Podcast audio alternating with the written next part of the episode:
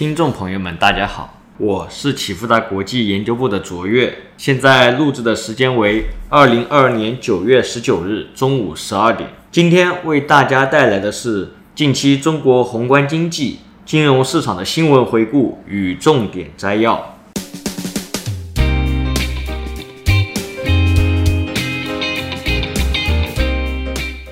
政策方面。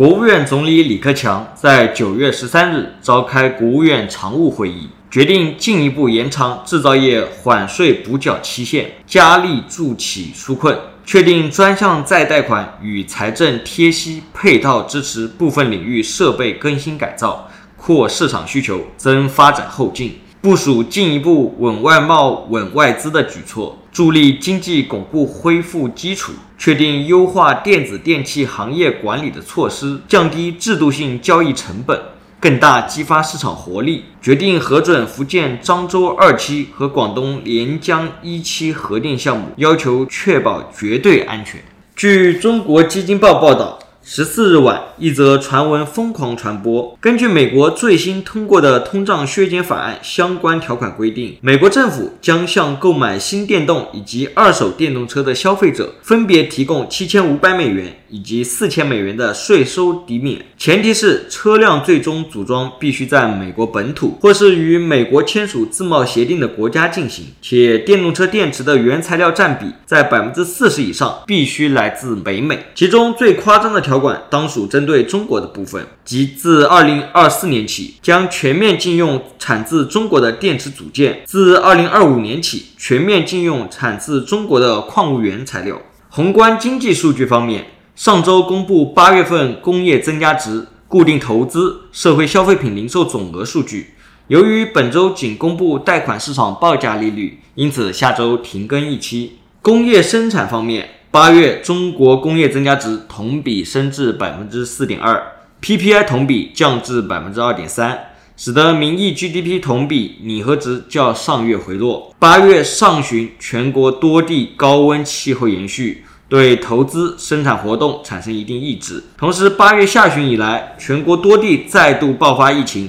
成都、深圳、贵阳等地再度实施封城措施，料将对九月生产形成抑制，但严重程度会弱于四到五月份。九月中旬，电炉、高炉开工率、沥青开工率回升，稳增长持续发力，但全钢胎、半钢胎开工率走弱。汽车生产有所放缓。结合上周公布的 PPI 数据，衡量行业供需景气度的话，仅剩下铁路船舶、航天航空等交运设备维持高景气度，医药、黑色金属加工冶炼、通用设备陷入低景气度。另外，煤炭开采、石油天然气开采、化学原料和化学制品、有色金属加工、专用设备、酒精饮料、纺织等景气度有所转弱。投资方面，八月份中国固定资产投资累计同比升至百分之五点八，其中制造业升至百分之十点零，房地产降至百分之负七点四，基建升至百分之十点四。本轮投资对经济的拉动主要来自于稳增长政策下的基建投资以及制造业的修复，其中高技术制造、食品制造。化学原料、有色冶炼、汽车制造、电气设备同比进一步上行，而房地产投资仍受三道红线、新房销售疲弱、烂尾楼停贷、房企债务违约等影响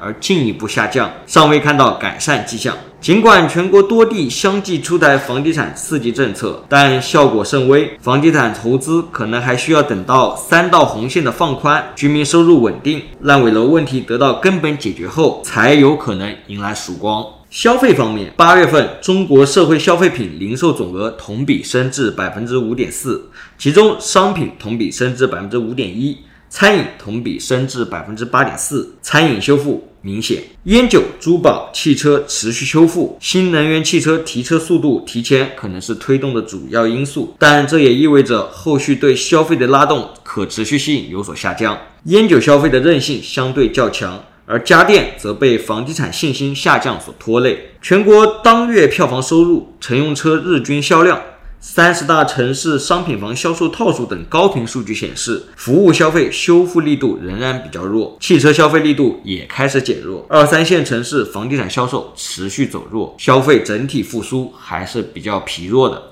市场方面，上周上证指数下跌百分之四点二，深圳成指下跌百分之五点二，创业板指下跌百分之七点一，科创五零下跌百分之三点四。沪深三百下跌百分之三点九，上证五零下跌百分之二点九，中证五百下跌百分之五点七。美元指数从一百零八点九八升至一百零九点六六，美元对离岸人民币汇率从六点九三八三升至七点零一二九，十年期美债收益率从三点三三升至三点四五。COMEX 黄金期货从一千七百一十四点二跌至一千六百六十八点四，恐慌指数 VIX 从二十二点七九升至二十六点三，十年期减两年期美债利差降至负零点四，十年期减三个月期美债利差持平为零点二五。一九八五年以来，十年期减两年期美债利差和十年期减三个月期美债利差均变为负值后，美国经济陷入衰退的概率为百分之百。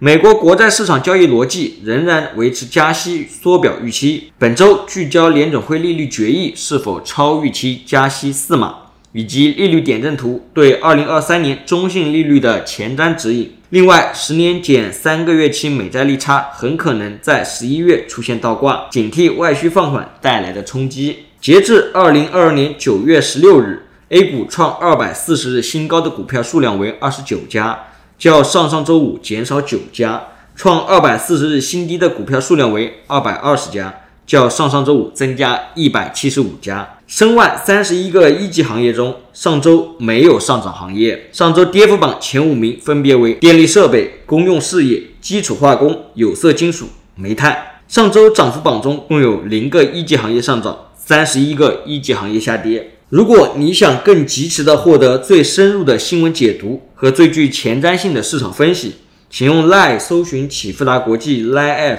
或者 FB 搜寻启富达国际并关注。如果你想像我一样能够轻松看懂经济数据并运用在投资领域，欢迎报名启富达国际财经基石课程。以上是近期中国经济数据和重大事件。最后，启富达国际感谢您的收听，我是卓越，我们下次再见。